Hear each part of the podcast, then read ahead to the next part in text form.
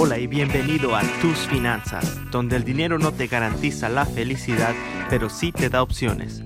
Yo soy César Granados y estoy aquí para desafiar tus creencias sobre el dinero y darte la información que no te enseñaron en tu casa ni en la escuela.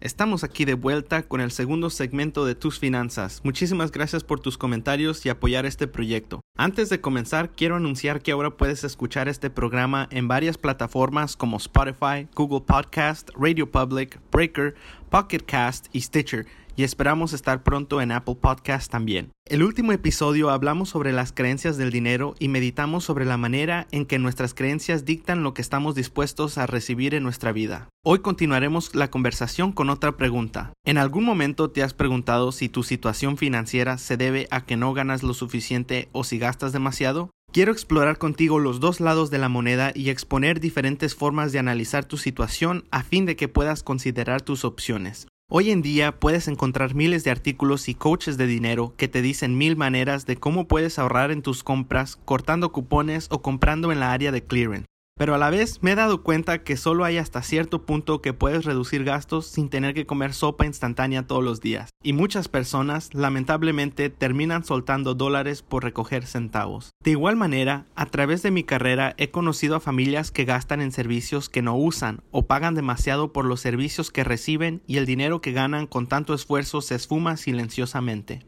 Y yo, personalmente, después de reducir mis gastos lo más que pude y aún no me alcanzaba el dinero, uno de mis mentores me dijo, tú no tienes un problema de gastos, tú tienes un problema de ingresos. Y desde entonces me he enfocado en invertir en mí mismo y mi capacidad de traer valor al mundo. Pero ¿cómo puedes saber qué debes hacer tú?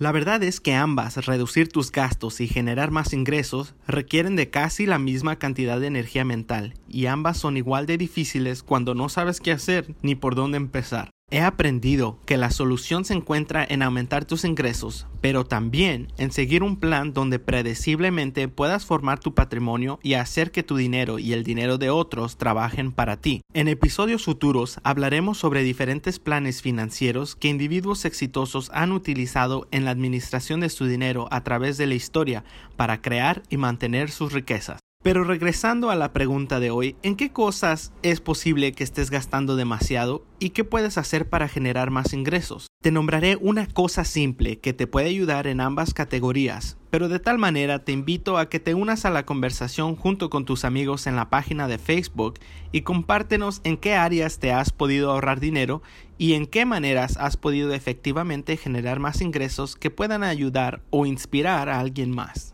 En mi experiencia como profesional, una de las áreas donde he visto que las familias están pagando de más mes a mes es en más y nada menos que al tío Sam. Y no me refiero al préstamo que le hiciste a tu tío, sino a tus impuestos. ¿Y cómo puedes saber si estás pagando demasiado? Si año tras año te regresan dos mil dólares o más, seguro estás pagando de más. Yo sé que se siente bonito recibir una cantidad grande al declarar tus impuestos, pero la verdad es que es de tu propio dinero y estuviste haciendo un préstamo libre de intereses al gobierno todo el año. Cuando obtenemos un nuevo empleo nos entregan la famosa W4 para llenar donde te piden sumar cuántos gatos menos cuántos perros hay en tu vecindario para saber qué número poner en una cajita que decide cuánto dinero te van a quitar de tu cheque cada quincena. Nadie nos enseña cómo llenar esa forma y honestamente no creo que las personas de recursos humanos saben cómo hacerlo tampoco. En promedio, una deducción equivale a 50 dólares al mes que pudieras recibir en tu cheque en vez de al fin de año. Eso puede hacer la diferencia cuando estás tratando de eliminar tus deudas más pronto. Este puede ser un asunto delicado y la situación de cada persona es diferente, así que antes de tomar cualquier decisión y hacer un cambio, te recomiendo que hables con tu contador profesional que puede ayudarte a tomar la decisión que sea mejor para ti.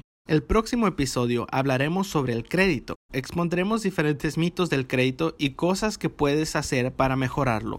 Comparte este programa con tus amigos que sientas que pueden beneficiarse de esta información y quédate pendiente para el siguiente episodio. Un gusto estar contigo. Hasta la próxima.